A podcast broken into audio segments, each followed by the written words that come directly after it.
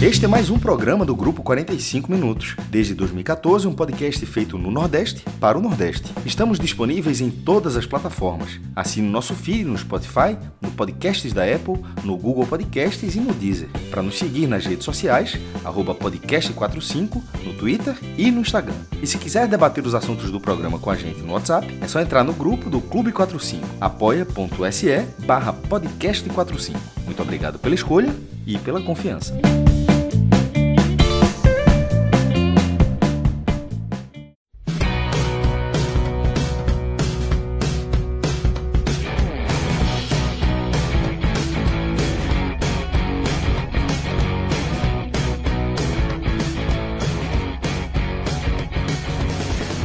Fala galera ligada no podcast 45 minutos. Estamos começando aqui mais um telecast. Um telecast que, por muito pouco, não era de uma vitória do Vitória sobre o Operário. O Vitória que esteve vencendo o Operário aí fora de casa até os 45, 46 minutos do segundo tempo, mas tomou um gol e volta para Salvador com um a um, um a um bem amargo. A gente vai se aprofundar muito mais no que aconteceu nesse jogo lá em Ponta Grossa. Eu estou aqui com Vitor Vilar e com Cláudio Santana, além de Rodrigo Carvalho nos trabalhos técnicos. Mas antes de a gente falar de bola rolando, deixa eu falar para vocês do N10 Esportes, esse baita site de e-commerce esportivo que é parceiro do podcast 45 Minutos. E a gente já vem com essa parceria aí é, desde o começo do ano já é um site que está na, tá na boca do povo aí, principalmente do, do, pessoal do Clube 45, muita gente acessando e comprando.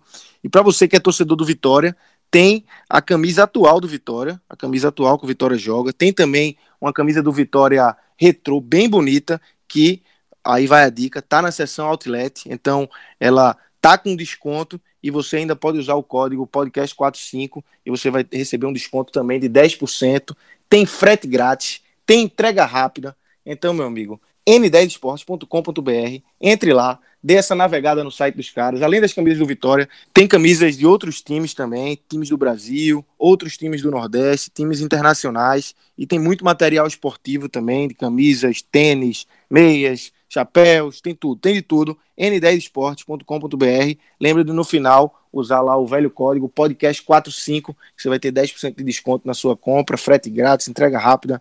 Então, é uma facilidade tremenda que o podcast 45 minutos está entregando para vocês.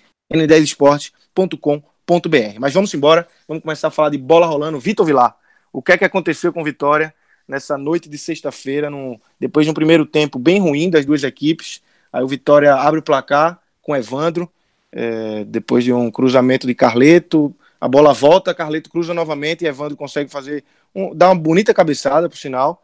E aí o Vitória parecia que ia conseguir tirar aquela derrota que teve na última rodada, né? Uma derrota bem amarga para o CSA em casa, mas aí no, no finalzinho, aos 45, 46 minutos, me toma um gol, um gol de cabeça de Jefinho e volta para casa com esse um pontinho apenas, um, um, empate bem amargo, né, Vila? Pois é, Lucas. É, a gente vem falando aqui, né, já há um bom tempo no 45 minutos, que o Vitória, ele é aquela equipe, né, aquele time que ele não dá um sinalzinho, sabe? Quando não dá uma piscadinha pro torcedor, não dá uma alegriazinha, não dá uma risadinha, não dá nada pro torcedor. Ele não faz uma graça pro torcedor, não dá aquele motivo pro torcedor passar um final de semana de confiança. É a cara de Paulo Carneiro, né, Vila? É. Exatamente, amigo. Exatamente. Sem muita você... graça, sem muito sorriso. É, você descreveu bem. Hein? O rapaz teve um cara maravilhoso que publicou no Twitter. Pô, eu, eu infelizmente não, não tô achando no Twitter aqui, tava até procurando. Que ele falou que esse Vitória de Bruno Pivetti é tipo um cara de sapatênis na praia. É exatamente isso. É um time assim. Meu, que definição da essa. Essa é uma Muito definição bom. maravilhosa, né, velho? É isso, cara. Eu adorei esse tweet. Maravilhosa, maravilhosa. Esse cara aí ganhou o dia, velho. Cara, temos assim, que achar, temos que achar. Vou tentar achar esse, esse tweet aqui que a gente dá, tem que dar o crédito pra esse cara aí. Tem que dar, velho. Eu tava procurando loucamente aqui, Lucas, antes do, do jogo começar. Juliano tá dizendo que vai achar aqui. Juliano tá ouvindo e vai achar. Então, gente, é... o Vitória é aquele time que não dá uma graça, velho, ao torcedor. É aquele time que, que tira completamente o torcedor impede, atrapalha o torcedor de ter um final de semanazinho alegre, um final de semana mais leve. Assim, falando de tudo que esse resultado podia significar ao Vitória. o Vitória teve a primeira derrota dele em casa contra o CSA, de uma maneira muito lamentável, de uma maneira muito negativa, um time que não conseguiu, em momento algum, dominar a partida de uma maneira, de, de forma que criasse algo, que ameaçasse o CSA. Foi, foi de longe, assim, a pior, pior atuação do Vitória nessa Série B contra o CSA, primeira derrota em casa. E o Vitória tinha tudo para recuperar a confiança no jogo seguinte, poucos dias depois né, ganhando a primeira fora de casa, porque essa é uma, uma marca negativa no Vitória que é, um time que quer brigar para subir, um time que quer mostrar que tem condições de subir, ele tem que vencer fora de casa. E nesse tempo todo, nesse período todo, é, o Vitória não conseguiu ganhar fora de casa, não conseguiu ainda conseguir o primeiro resultado positivo fora de casa. E tinha tudo para ser né, nesse, nesse jogo contra o Operário, porque saiu na frente. Além disso, vinha de bônus também a entrada no G4 Ainda que de maneira temporária, a gente sabe que o Vitória podia perder essa vaga no decorrer da rodada aí na sequência, mas é, já seria uma confiança também, você ficar ali pelo menos na beiradinha do G4. Só que aí, é, nada disso parece que pertence ao Vitória, parece que são coisas distantes dessa equipe que não consegue empolgar o torcedor, não consegue dar um recado. São 13 rodadas até agora que o Vitória não conseguiu é, provar no final de um jogo que é capaz de subir, que é um time capaz de uh, brigar pelo acesso. Nesse caso específico do jogo contra o Operário, foi um primeiro tempo muito fraco do, dos dois times, assim, um primeiro jogo, um primeiro tempo muito mal jogado. Eu achei tecnicamente mesmo muito abaixo. O Vitória até deu uma graçazinha ali no início, colocando a bola na trave com o Fernando Neto, né? Uma jogada que Júnior Viçosa brigou na área, uma novidade, inclusive de pivete, né? Foram três novidades em campo as três esperadas, porque Bocão realmente está em melhor fase do que Leandro Silva, por incrível que pareça, assim, né? Mas Bocão não sai porque os demais não, não mostram futebol para isso. É, Fernando Neto voltou no lugar de Lucas Cândido, que fez uma má partida contra o CSA e também não, não comprovou ainda a titularidade. E Júnior Viçosa, aí até uma certa surpresa, porque se esperava Caicedo no lugar de Léo Será, que estava suspenso, mas acabou dando Viçosa. E eu acho que nessa, porque eu vou criticar depois, mas nessa escolha, Bruno Pivetti foi bem. Eu acho que Viçosa fez até uma boa partida. Acho que ele brigou bem. É um cara que consegue segurar mais a bola, brigar do que Jorge Caicedo, por exemplo.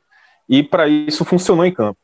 É, e aí nessa jogada, logo no começo do jogo, ele brigou ali, a bola sobrou para Fernando Neto que colocou na trave. Mas tirando isso, foi um jogo muito pobre das duas equipes. É, o Vitória tem uma dificuldade muito grande de chegar pelo lado esquerdo o torcedor atento, ele percebe que o Vitória só chega pelo lado direito, né? O lado esquerdo, o Thiago Carleto não consegue chegar à linha de fundo, é uma dificuldade muito grande do jogador, assim, fisicamente, ele não consegue progredir, chegar à linha de fundo.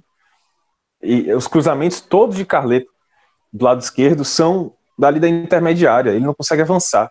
E aí aquele, aquele cruzamento meio meio fácil, né, para a defesa cortar, não tem nem muito perigo porque vem aquele cruzamento da intermediária com defesa postada. E o Alisson Farias também muito mal. Então, lado esquerdo do Vitória nulo.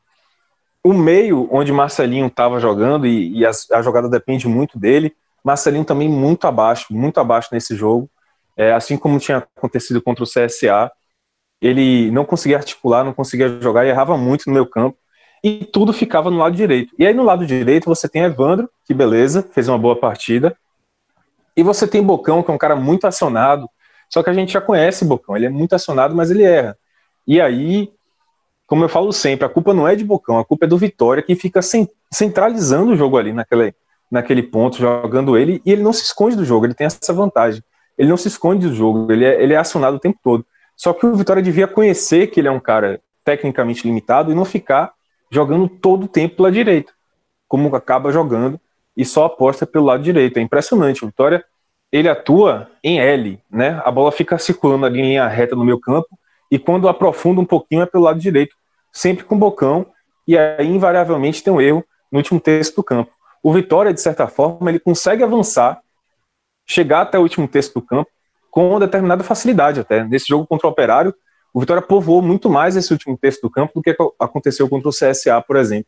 O Vitória até chega lá, mas é impressionante o número de erros de passe, de tomada de decisão errada, de drible errado, de todos os jogadores da linha de frente do Vitória. Todos, absolutamente todos. Não dá para salvar ninguém. Alisson Farias muito abaixo. É, Marcelinho, como eu falei, errando muito e sumindo do jogo, desaparecendo.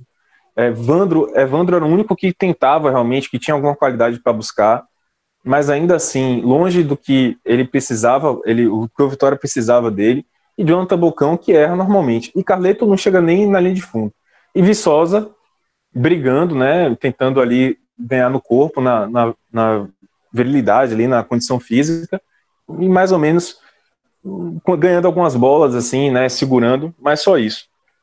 Então, primeiro tempo muito fraco. No início do segundo tempo veio o tal do lampejo do Vitória. Uma outra coisa que a gente fala aqui, além de que o Vitória é um time que não consegue comprovar essa condição de um time que vai brigar pelo acesso, é que o Vitória é um time de lampejos nessa Série B. O Vitória joga durante 15 minutos e morre. Em qualquer jogo. E aí, se o Vitória der sorte, que ele consegue jogar durante esses 15 minutos e segurar, ele sai com um resultado bom. Não foi o que aconteceu contra o Operário. O Vitória voltou do segundo para o segundo tempo, dando esse lampejo, veio com o tal do lampejo de técnica, de, de condição física, de criação. O início do segundo tempo do Vitória foi muito bom, muito bom. Teve bola na trave de Júnior Viçosa, teve chute perigoso de Evandro, de Alisson Farias, e teve o gol de Evandro, né, numa jogada de escanteio, que mais uma vez, o pessoal fala mal de Carleto, eu falo mal de Carleto, é verdade, mas incrível como a bola parada de Carleto ajuda. Foi ele botou na cabeça de Evandro, Evandro acertou uma bela cabeçada. Aí a gente fica naquele dilema, né? Se Carleto realmente é um cara que não ajuda, não, não vai até a linha de fundo, na defesa ele marca mal, não acompanha o atacante adversário. E isso ficou claro no segundo gol, inclusive no gol do Operário, na verdade, no, no, no gol de empate do Operário. Ele tem todas essas deficiências, mas os gols do Vitória saem do pé dele, assim, é impressionante como ele cria gols do Vitória. O que é que o Vitória precisa fazer? É não depender mais disso, é, para poder justificar uma eventual saída de Carleto, sabe? Mas, mais uma vez, a bola parada de Carleto resolveu e veio o gol de Evandro de cabeça. E aí o Vitória, depois desse lampejo, daquele momento técnico muito bom, ele despenca de produção, ele chama o operário para cima dele, e aí por uma questão de postura, né? Os jogadores cansaram, Alisson Farias cansou, Marcelinho cansou, é, o meio-campo do Vitória parou de marcar com Fernando Neto e Guilherme Rinde. E o Vitória chamou o Operário para cima dele. E estava muito claro que o Operário ia conseguir um empate. Só que aí vem um outro defeito, um outro problema, que é Bruno Pivetti. Demorou de mexer demais. Voltou a ser o Bruno Pivetti que segura um time sem justificativa. Demorou demais de mexer. Marcelinho e Alisson Farias mortos em campo, ele não trocou. E aí, quando ele troca, ele coloca dois centroavantes numa postura que eu não entendi, não consigo entender a escolha de Bruno Pivetti de colocar Júnior Viçosa e Jorge Caicedo, e colocou Gerson Magrão para fechar o lado esquerdo. Não entendi essa postura, sinceramente, de Bruno Pivetti, essas mudanças. Acabou que o Operário ficou ainda mais em cima do, do Vitória. Ele tirou Guilherme Rende para colocar Lucas Cândido, que não tem o mesmo poder de marcação ainda que Guilherme Rende apresentasse cansaço, mas não, não tem o mesmo poder de marcação, era para ter colocado Lucas Cândido e Guilherme Rende. E o, o Operário foi mais ainda para cima do Vitória e veio o empate numa jogada de bola aérea, é, em que ninguém marcou o lateral direito do Operário cruzando. É, não teve Gerson Magrão, não teve Carleto, e o gol veio para, mais uma vez, acabar a festa do torcedor do Vitória. Então, o torcedor do Vitória, que achava que ia ter um final de semana tranquilo, que achava que pela primeira vez o time dele ia dar um resultado positivo fora de casa, que ia entregar confiança ao torcedor, que o time ia voltar para casa com dois, dois jogos. É, o Vitória tem dois jogos em casa a partir de agora, né? Ia, ter, ia voltar do, de Ponta Grossa com dois jogos em casa para poder. Ia dar dormir uma hoje na quinta colocação, Vilar. Ia dormir Exatamente. na quinta ali, na beira do G4, né? É, Exatamente. Um, um banho de água fria gigante, né? E aí esse time que tinha tudo, Lucas, para dormir ali de boa, pertinho do G4, e ter dois jogos em casa para se firmar na Série B e finalmente mostrar que é um time que é capaz de brigar, esse time entrega o resultado no final, e aí tem essa decepção. Então é isso. É... Mais uma vez, o torcedor do Vitória tinha tudo para confiar na equipe dele, não vai poder confiar, porque o Vitória realmente é um time que não merece essa confiança. Não é nada é, é injusto. O resultado foi justo, e, e se o, Vitória não, o torcedor do Vitória não confia nesse time, é porque esse time do Vitória realmente não merece essa confiança. Clauber, é, tua análise inicial desse, desse jogo do Vitória, desse empate do Vitória, o que é que acontece com esse Vitória que não destrava na Série B rodada após rodada? Fala Lucas, fala Vilar, Rodrigão. É, é difícil, né, explicar é, o Vitória hoje, né? Hoje, quando sai, sai o gol do, do Operário no final da partida, a minha reação é falar inacreditável. Eu fiquei pensando, não é possível que, que esteja acontecendo, né? Porque assim, é, acho que Vilar resumiu bem a partida. Não foi um grande jogo, foi um jogo bem fraco tecnicamente, mas dentro desse, dessa partida fraca tecnicamente, talvez o Vitória tenha feito o, a sua partida é, mais regular. Isso não quer dizer que tenha sido bom.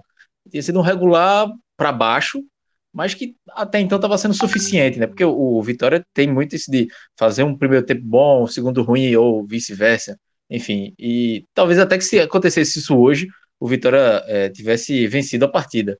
É, se, sei lá, tivesse feito um gol ou dois e, e tido uma, um pouco mais de tranquilidade, mas é, não, não foi isso que aconteceu. Foi uma partida regular, mas é, com, com, poucos momentos bons, assim, das duas equipes, é bem verdade, né? Teve os dois, o começo do primeiro tempo do segundo do Vitória foi bom, mas aí com o decorrer do, do, do, dos minutos, os minutos foram passando, o Operário foi melhorando, foi é, pressionando cada vez mais, né? Teve o, a bola do Fernando Neto na trave logo com dois minutos, aí depois começa o, o Operário atacar, é, cobrança de falta perigosa, Ronaldo começa a aparecer, é, teve um gol anulado também do, do Roger ainda no primeiro tempo, bem anulado, mas assim, já mostrava um pouco é, do que o, o Operário estava tava querendo atacar, mas assim, pelo menos no primeiro tempo, é, foi um jogo bem franco, assim, as duas equipes abertas, não estava, é, assim, não era uma partida era uma partida ruim tecnicamente, porque as equipes, principalmente na, no último terço do campo, na, no setor ofensivo, erravam muito individualmente. O Vitória errava passes, errava na, na, tomada de decisão, e isso atrapalhou muito as jogadas ofensivas do, do Vitória. Mas assim, tinha espaço para jogar as duas equipes. O Vitória não pegou uma retranca e nem o Operário pegou uma retranca. Então tinha espaço para as duas equipes atacarem. É, então faltou um pouco mais de, de qualidade, é, principalmente individual, né? É, e, e, no Vitória, sobretudo. No segundo tempo, é, como, como o Vila relatou bem, no, o início do Vitória foi muito bom. É, tem uma, um, 40 segundos, já tem uma bola na trave do Júnior Viçosa. Com 8 minutos saiu o gol do Evandro, no, no, cruzamento do Carleto, o Evandro fez o gol de cabeça. Então ali parecia que o Vitória é, podia é, é, encaixar e se empolgar mais no jogo. E teve espaço para isso, teve contra-ataques, podia ter matado o jogo. É, o, o, Operário, claro, obviamente se lançou mais no, no ataque, mas o Vitória não conseguiu aproveitar um contra-ataque. É, e, e o contra-ataque, talvez um dos mais claros que teve, foi com, com o Alisson Faris pela esquerda, é, que ele não conseguiu concluir a jogada. Ele entrou praticamente na lateral da área e cruzou para o meio da área é, é, para ninguém, para o jogador do Operário. Assim, tomada de, de, decisão, esse foi apenas um exemplo, mas teve outras jogadas de tomada de decisões muito ruins, do Bocão, do Carleto, é, do Marcelinho, enfim, vários jogadores que no último, nesse último passe raro demais, né? Então, é, o Vitória acabou é, é não aproveitou esses contra-ataques e deixou muito o, o Operário com a bola, né? O, Vila fala muito do, da síndrome do, do arame liso, né, do, do Vitória, que acontece muito realmente, mas hoje nem isso o Vitória conseguiu fazer, porque principalmente no segundo tempo deixou mais a posse de bola com o Operário e foi trazendo o Operário para si, né? O Operário não conseguia entrar na área, é bem verdade, até os 40 minutos era chute de fora da área, é, faltas, não conseguia entrar na área. Isso o Vitória estava conseguindo se defender muito bem. É, e o Ronaldo também salvando algumas bolas, né? É, acho que teve, se não me engano, ainda no, no, nos primeiros 20 minutos teve uma bola que, que o Ronaldo conseguiu é, salvar no, no, lance do Lucas Batatinha, que ele entrou livre na área, e depois teve uma cabeçada, mas assim, sempre bolas paradas, não tinha jogada trabalhada do operário. E chute de fora da área, né? Chute de fora da área, é, teve uns 4 ou 5 pelo menos, que o operário estava arriscando muito, e assim, chutes perigosos. Mas aí, no, no, já nos últimos minutos, quando o Operário conseguiu entrar na área é, numa bola cruzada, é, o Jefinho, que entrou bem na partida, tá, fez uma partida até melhor do que o Roger, conseguiu concluir de cabeça, fez, empatou o jogo, e que fica, é, é, é difícil analisar essa sensação do pro Vitória, né? Porque assim, não foi um grande jogo, não foi o melhor jogo do Vitória, mas a, a, os três pontos estavam na mão até os últimos minutos. Então, assim, o Vitória ia ter o, o, primeiro triunfo fora de casa, sem fazer uma grande partida, com algumas peças individuais muito mal, mas ia conseguir, ia ser muito importante. E acabou é, deixando escapar. É, e como eu disse, o, o Operário não estava conseguindo entrar na área. Então, eu estava com a sensação de que estava bem caminhado para o Vitória vencer o jogo. mas aí num lance, não não dá para dizer que foi um gol achado, mas no, no, mínimo vacilo que, que deu na, na área, o, o Vitória acabou tomando o gol e, e, fica com esse, com esse gosto amargo né, do, do empate fora de casa, fica é, é depois de perder em casa, né, deixou de, de, se não entrar no G4, mas pelo menos encostar no G4, enfim, aí é, entram muitos questionamentos né, sobre, é, sobre o trabalho de Pivete, é, sobre a qualidade do elenco, é, enfim, as peças né, que, que o Pivete tem à disposição. É, são muitos problemas que o Vitória ainda tem, mas ainda assim é, são jogos que, que fica a sensação de que dava para vencer, de que dava para estar tá melhor, e os pontos vão ficando pelo caminho. E, e, e se o Vitória quer brigar para subir, esses pontos que vão ficando pelo caminho é, é, vão, vão fazer muita falta lá na frente, né? Eu acho que o pior de tudo isso é essa sensação. É o gol, é o gol sofrido na, no final da partida e é aquela sensação de, pô, dava para ter vencido fora de casa, recuperado da derrota é, na última rodada e, e, tentar virar a chave na Série B. Mas é, também, como o Vila falou, parece que toda vez que vai chegar ali na, na, na, na subir mais um degrau na escada, o Vitória escorrega e volta duas casinhas. Então sempre fica nessa. E, e se não tiver regularidade, se não tiver é, principalmente qualidade para definir as partidas, que foi muito que faltou hoje para o Vitória, vai ficar difícil para brigar pelo acesso.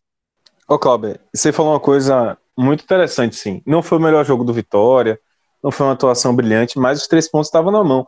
E um time que quer subir, eu acho que, não sei se você concorda, um time que quer subir, ele tem que ter jogo assim também. Do tipo, ah, não jogou tão bem, mas chegou lá e ganhou é, do Operário do É primordial, é primordial. Esse tipo de jogo vai ficar martelando na cabeça do, do elenco, o treinador vai falar todo o jogo, da, todo, todo pré-jogo o treinador vai falar, lembra da, daquela vitória lá que a gente não jogou bem e que a gente ganhou, é, é a grandeza do elenco, né? Então, assim, é primordial ter um jogo desse realmente. E só para completar, eu acabei esquecendo de falar do Pivete, eu também concordo que, é, que as substituições é, foram erradas. Demorou, né? É, tirando a substituição do, do Wallace, logo no, acho que no começo do segundo tempo, né? Ele vem mudar o time com 34 minutos do segundo tempo e deixou o time mais lento, com dois centroavantes. Acho que não tinha necessidade. Se o Vitória tivesse é, empatando ou perdendo, e aí queria, queria apostar na bola aérea, é, enfim, fazer uma pressão, até entenderia, né? Mas não tinha necessidade de dois centroavantes naquele momento. Aí o Marcelino não estava bem, entra é, o Gerson Magrão, enfim, era o momento de ter mais velocidade não ter é, é, um, dois homens de área e um, um, jogador no meio campo mais lento. Era, era o momento de aproveitar esse, esses espaços que o Operário estava andando.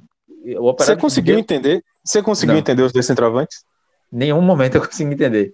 Não, assim, não fazia sentido. Não, não fazia sentido. O, o, como é que você. O, o operário dando espaço para o contra-ataque, você com dois centravantes e um meia, um, um meio-campista lento para puxar o contra-ataque. E dava espaço. E normalmente era espaço no mano a mano. Se você tem um jogador, principalmente como Evandro, é, claro, ele podia estar cansado, é, mas o, no caso do Guilherme Rende também, faltava poucos minutos. Guilherme estava dando uma sustentação até legal na, no, no sistema defensivo segurava mais um pouco, eram os últimos minutos, não, não ia fazer grande diferença, não acredito que o cansaço Guilherme Rende ia fazer o futebol dele cair tanto, não. Pelo contrário, acredito que ele iria manter o futebol que ele estava tava fazendo. Mas aí, essa, essas substituições, principalmente nessa, na parte ofensiva, é, fizeram com que o Vitória piorasse. Já não estava bem nessa reta final do segundo tempo e piorou muito. Né? Eu, eu, queria até levantar uma pauta aqui, é, Vila, para você que está mais próximo aí, eu vejo muitos torcedores é, criticando Pivete, assim, muitas vezes é mais, talvez, ranço, né, pelo estilo de jogo, de muito toque de bola, essa saída de bola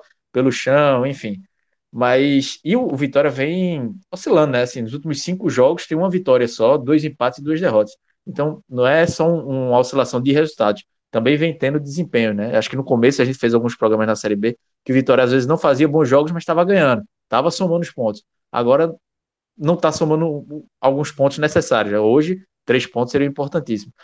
Tu, tu acredita que chega, é, é, pode chegar um momento que Pivete fique pressionado ou, é, é, ou a diretoria, independentemente de qualquer coisa, vai bancar, vai segurar, até pela condição financeira, né, de, de não poder fazer grandes investimentos. Qual é, qual é a tua visão da, daí mais próximo? Ô Vilar, deixa eu só emendar uma segunda pergunta aqui, é, nesse sentido também. Se não é o momento ainda da pressão do Pivete, eu, eu queria te perguntar em relação ao elenco. se com esse elenco existe solução é, para que o Vitória. É uma pergunta difícil, mas se existe solução com esse elenco que o Pivete tem em mãos para o Vitória fazer jogos de, de, de outra maneira, é, conseguir envolver mais os adversários e fazer jogos que, que pelo menos agradem o torcedor, encantem o torcedor com futebol mais bem jogado. Meu irmão, duas perguntas muito difíceis aí, viu? Mas vamos um lá. milhão de dólares cada um. Tô me sentindo no quem quer ser o um milionário, rapaz. Parece que tô presidente do Vitória, né? A gente tá te pressionando. É, meu amigo.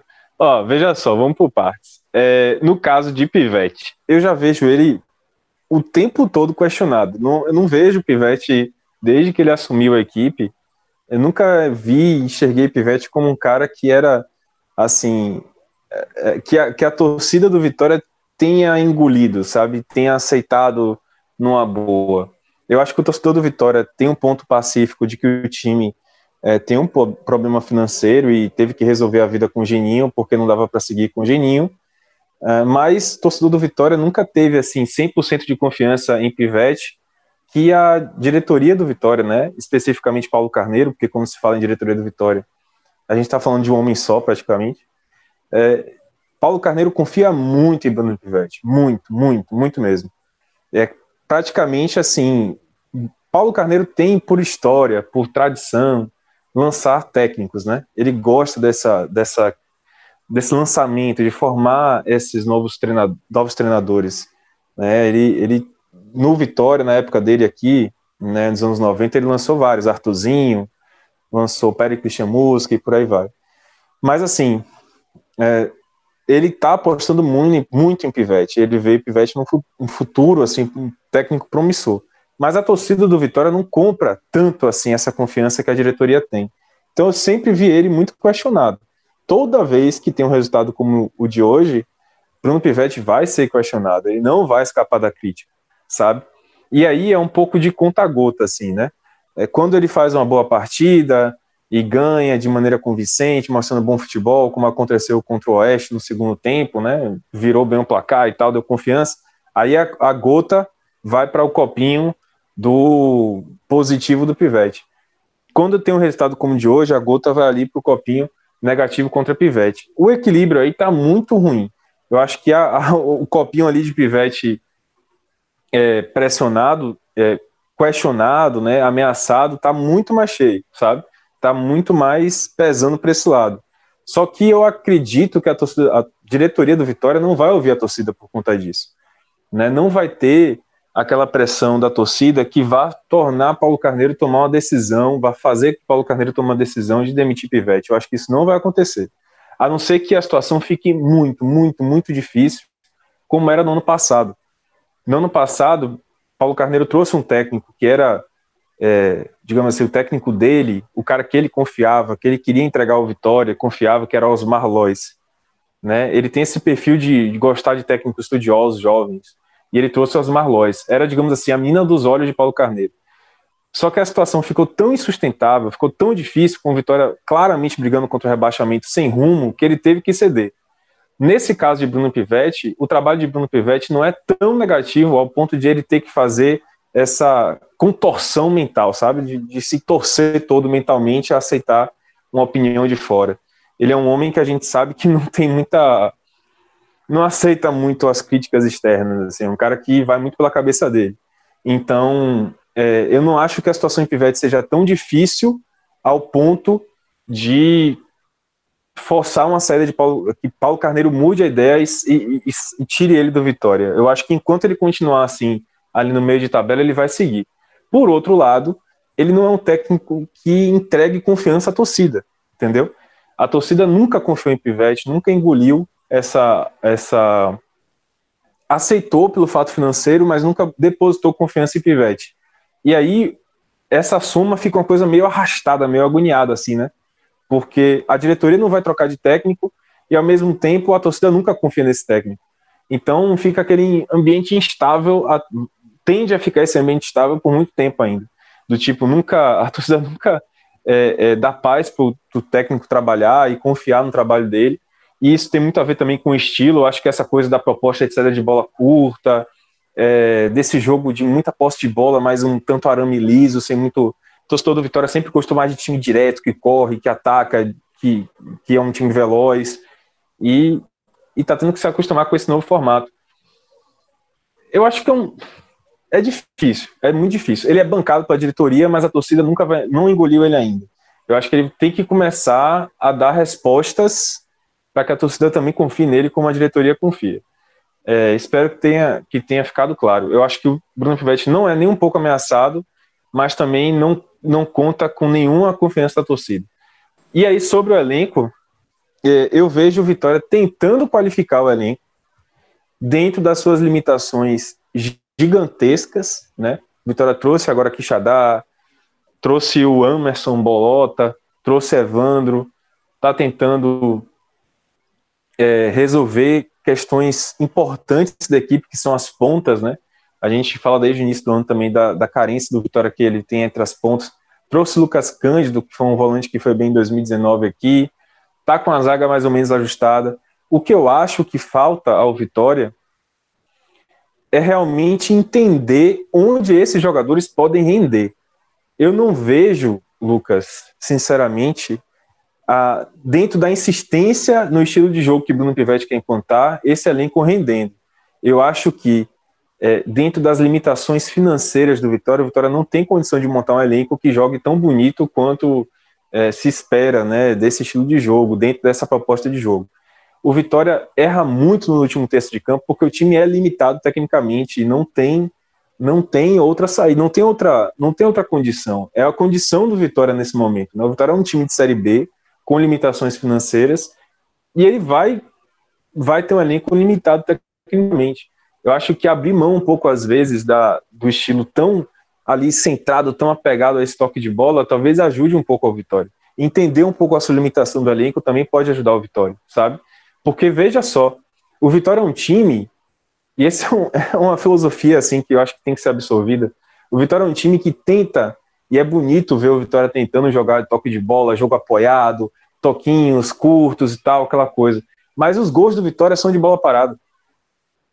Sabe? Os gols do Vitória são de pênalti. O Vitória ganhou já três, três jogos com gols de pênalti decisivos. Teve o, gol de hoje é, contra o Operário, que foi, foi uma cobrança de escanteio, desvio de cabeça. Teve já dois gols que foram cobrança de falta de, Thiago Carleto, que o goleiro deu rebote e o, alguém pegou no rebote. Então, esses são os gols do Vitória. Apesar de ser um time que tenta brigar muito ali pelo estilo de jogo mais toque de bola, ele é um time que só quando consegue um bom resultado é na bola parada, é num futebol mais direto. Então, acho que falta um pouco essa autocrítica. É chegar assim e falar, velho, ó, talvez não seja o momento da gente ficar insistindo tanto nisso aqui, porque senão vai chegar lá em dezembro, em janeiro, em fevereiro, né? Não pode nem falar em dezembro. Então, em janeiro, fevereiro, e o time não vai estar brigando para subir, né? E aí vai ficar vai ficar bem difícil para o próprio Bruno Pivetti.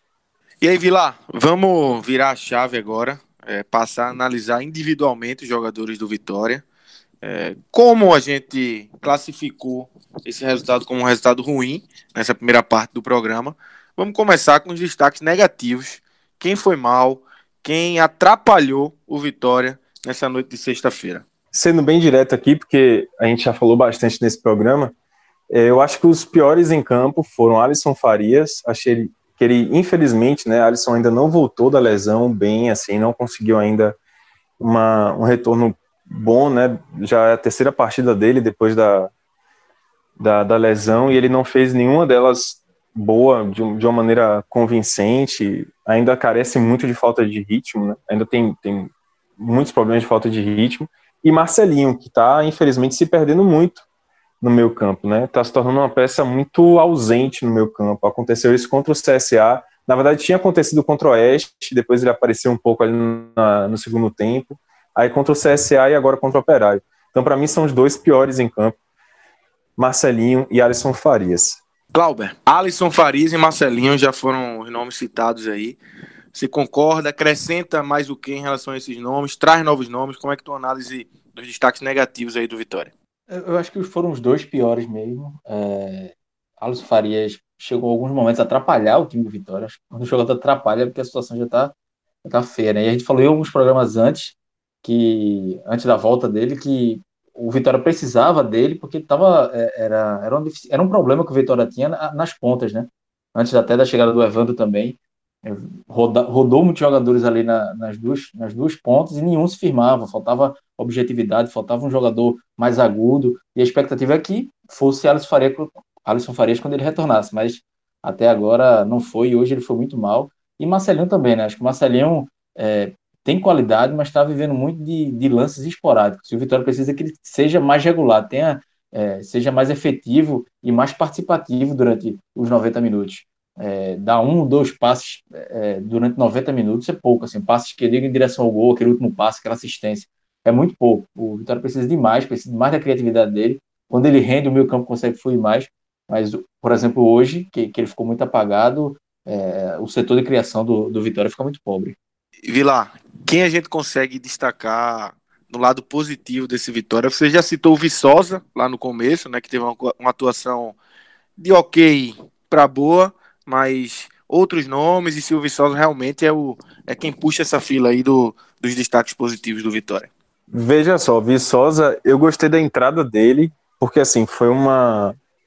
Viçosa vinha sendo muito nulo né, no Vitória desde a sua contratação, não foi bem no início do ano, depois perdeu a vaga, inclusive de reserva para Caicedo, e ele já entrou melhor do que Caicedo. Não, nada que ameace nem de perto a titularidade de Léo Ceará. Assim. Léo Ceará, hoje, ele é insubstituível como centroavante do Vitória. Mas Viçosa já mostrou uma opção a Bruno Pivetti que Jorge Caicedo não era. Um, um centroavante que consegue brigar mais, que consegue reter a bola mais no, centro, no, ataque, né, dentro da área, consegue desviar, consegue brigar. Mas é, não, para mim não foi destaque. O destaque para mim foi Evandro realmente, não só por conta do gol, mas como eu falei, no primeiro tempo o Vitória atacou muito pelo lado direito. Foi quando o Vitória conseguiu chegar um pouquinho além ali do meio campo, foi pelo lado direito. E você pode reparar que todas as iniciativas eram por meio de Evandro. Ainda que ele errasse muito, né? Mas é normal, um jogador com o volume de jogo que ele teve, as, as, as, toques na bola, né? A quantidade de toques na bola que ele teve, ele vai acabar errando. Assim como o Bocão também é, vale o mesmo, né? Um cara que erra muito porque toca muito na bola. Mas o destaque para mim, assim, foi realmente é, o Evandro. Sem falar também o Ronaldo, que para mim foi o segundo melhor, porque é, foi a atuação dele no segundo tempo foi muito, muito, muito interessante do ponto de vista de segurar alguns chutes de fora da área, né? O, o operário esboçou a reação que viria, o operário começou a esboçar até antes e não veio o gol antes por conta de uma Ele boa segurou a onda até onde deu, né? Isso, exatamente, exatamente. Até onde deu. Porque, mas é isso, o Operário já tinha começado a pressionar desde antes, né? Desde que o Vitória abriu o placar, o Operário começou a atacar, com chute de fora da área, bola aérea. E Ronaldo apareceu nesse momento para poder é, segurar e adiar um pouco a reação do Operário que, que veio de qualquer maneira e viria mesmo, não tinha jeito pelo, pelo jogo, né? Pela maneira como o jogo se desenhou. Eu vou, eu vou nessa mesma linha de Vilay também. Acho que Evandro é, principalmente o setor ofensivo, foi, foi o mais participativo, foi, era o jogador que estava sempre buscando gol, fazendo as jogadas é, que ele fez também, principalmente na estreia dele, né, é, chamando a responsabilidade, é o que se espera mais dele, e, e ele fez isso. Acho que o Júnior Viçosa é, merece também essa menção rosa, acho que correu, se esforçou muito. É, Ronaldo também, Ronaldo quase sempre, se ele não falhar como falhou no, no último jogo contra o CSA, é, é quase certo que ele também vai estar, tá, vai ser no mínimo citado entre os melhores em campo, porque também quando precisou, ele, ele salvou. Eu ainda destacaria também Guilherme Rende. Eu acho que no meio campo que não funcionou tão bem, ele ainda consegue é, não só ajudar na marcação, mas ainda dar um pouco mais de qualidade na série de bola. É, assim, não foi uma grande partida, mas é, ele ainda consegue fazer com que o Vitória conseguiu fazer com que o Vitória fosse um pouco mais equilibrado entre a defesa e o ataque. Senão, é, se ele não conseguir segurar muitas vezes a bola, conseguir sair é, ou marcar, matar jogadas quando, quando precisou, o Vitória poderia ter sofrido muito mais. Mas ficou com, com o Evandro melhor em campo e com essas, essas menções honrosas para Júnior Viçosa, Guilherme Rende e Ronaldo. Lucas, antes de finalizar rapidinho, eu achei aqui, ó, Ramon Cerqueira. Cara, como é que eu esqueci ah, de Ramon, velho? Homem... Ramon, meu amigo, velho, esqueci. Na verdade, eu não, não tinha lembrado que era ele. Ramon Cerqueira lá no Twitter, que foi quem falou do homem do, do, do sapato social na praia. É, é sapatinho um na praia. melhor em campo. Ganhou aí o prêmio melhor em campo. Vila, rapidinho, só pra gente, antes da gente finalizar, é, de fato, é, o, o, Vitória pega agora América Mineiro e Havaí. Dois times que, se a gente for é, fechar uma lista dos grandes times da Série B, eles vão estar ali no, num bolo é, positivo. Então são dois jogos complicados para o Vitória, em casa, sem torcida, mas dois jogos para o Vitória, de fato, mostrar aí o que quer nessa Série B, né? É, se consegue, por uma casa, esses seis pontos, a gente pode começar a pensar, a pintar o Vitória novamente aí, brigando por esse G4, né? É, do jeito que a Série B tem se desenhado, o Vitória, o único caminho do Vitória para se manter uma equipe no, no, bolo da briga é o Barradão, porque fora de casa o Vitória até agora tá assim, zerado, né? Não tem nenhuma, nenhuma vitória fora de casa. E como a gente fala o tempo todo, né? Um time que não vence fora de casa, um time que não vai subir. O time tem que subir. Então, é, já que não veio nessa rodada, o Vitória o que ele pode fazer é ganhar em casa, tentar pontuar o máximo em casa e ir adiando, né? Já que são duas rodadas agora em casa, é garantir esses seis pontos e adiar a tentativa de ganhar fora de casa finalmente para a rodada seguinte, né? Após essa sequência. Eu acho que são dois times qualificados, né? O Havaí, apesar de não estar tá em uma fase tão boa, mas é uma equipe qualificada, experiente. O América Mineiro também, uma equipe qualificada, experiente. São duas grandes equipes dessa Série B. Eu acho que serão jogos muito difíceis aí para o Vitória. E, mas ao mesmo tempo, é uma oportunidade do, da equipe se valer, né? E se valer da, da de casa, né? Do fator casa e se comprovar como um, uma equipe que está no bolo da briga pela Série B. O que já aconteceu quando o Vitória pegou equipes qualificadas no Barradão. É bom lembrar que o Vitória ganhou do Paraná, na época o Paraná era líder, ganhou do Barradão aqui, e principalmente contra o Cuiabá, né? Quando o Vitória ganhou, foi talvez o principal resultado do Vitória nessa Série B, quando ganhou do Cuiabá no Barradão, quando o Cuiabá também era líder, vinha invicto e tudo. Então, é, talvez seja a oportunidade de Bruno Pivetti mostrar aí, empolgar aí sim o torcedor com duas vitórias seguidas em casa. Até porque depois o jogo é fora de casa contra a Chapecoense e é um jogo muito, muito, muito difícil. Então acho, acho bom realmente seis pontos garantir é, no Barradão, Lucas. Ao mesmo tempo, Cláudio, é um, é, são dois jogos que aumentam demais a pressão em cima de Pivete, né? Não, não pode vacilar nesses dois jogos em casa. Já vacilou no último jogo em casa contra o CSA. É, vacilou nesse jogo contra o Operário, apesar de ser fora de casa, como vocês já falaram muito, aí a vitória estava na mão do Vitória, né? É, são jogos contra, contra time mais pesado, né? Time que, principalmente o América Mineiro, que está mais ali próximo do G4, que é, não tem, não vai ter moleza, né? Não tem, não tem descanso. Então é jogo também que, é, assim, pode ser uma oportunidade também para o Vitória, né? Talvez contra times melhores, contra times que joguem mais, o Vitória também consiga jogar melhor. Acho que a, expectativa maior pode ser essa. O Vitória jogar melhor contra times melhores, né? E entender também que não vai poder oscilar, não vai poder ter um, um, um desempenho abaixo da média. Tem que ser é, próximo do, do, do, ideal os 90 minutos, porque principalmente o América Mineiro. O Havaí ainda está dando oscilada, mas assim, tem, é um time cascudo, tem um treinador experiente, mas o América Mineiro, pelo futebol que vem apresentando, vem fazendo boas partidas, é, é um dos candidatos ao acesso é, é uma sequência aí pesada, mas também que é, é, o Vitória pode virar essa chave de vez. Se, se consegue aí é, uma vitória, um empate, ou, ou, duas vitórias, quem sabe, e principalmente com bons desempenhos, aí o Vitória é, não só sobe da classificação, mas como ganha confiança para entrar na briga pelo acesso.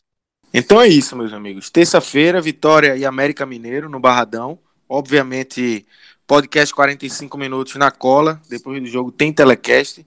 E depois dos jogos do Vitória e de todos os jogos do G7 do Nordeste, tem também análises mais aprofundadas no aplicativo do Live FC. Então, você vai acessar o aplicativo do Live FC, vai ter uma análise mais aprofundada em texto, em vídeo também, é, desse empate do Vitória contra o Operário. É só entrar lá no aplicativo do Live FC, nessa parceria também do podcast 45 Minutos. Valeu, Vilar, valeu, Clauber, valeu, Rodrigão, valeu para todo mundo que acompanhou a gente até aqui. Grande abraço, galera.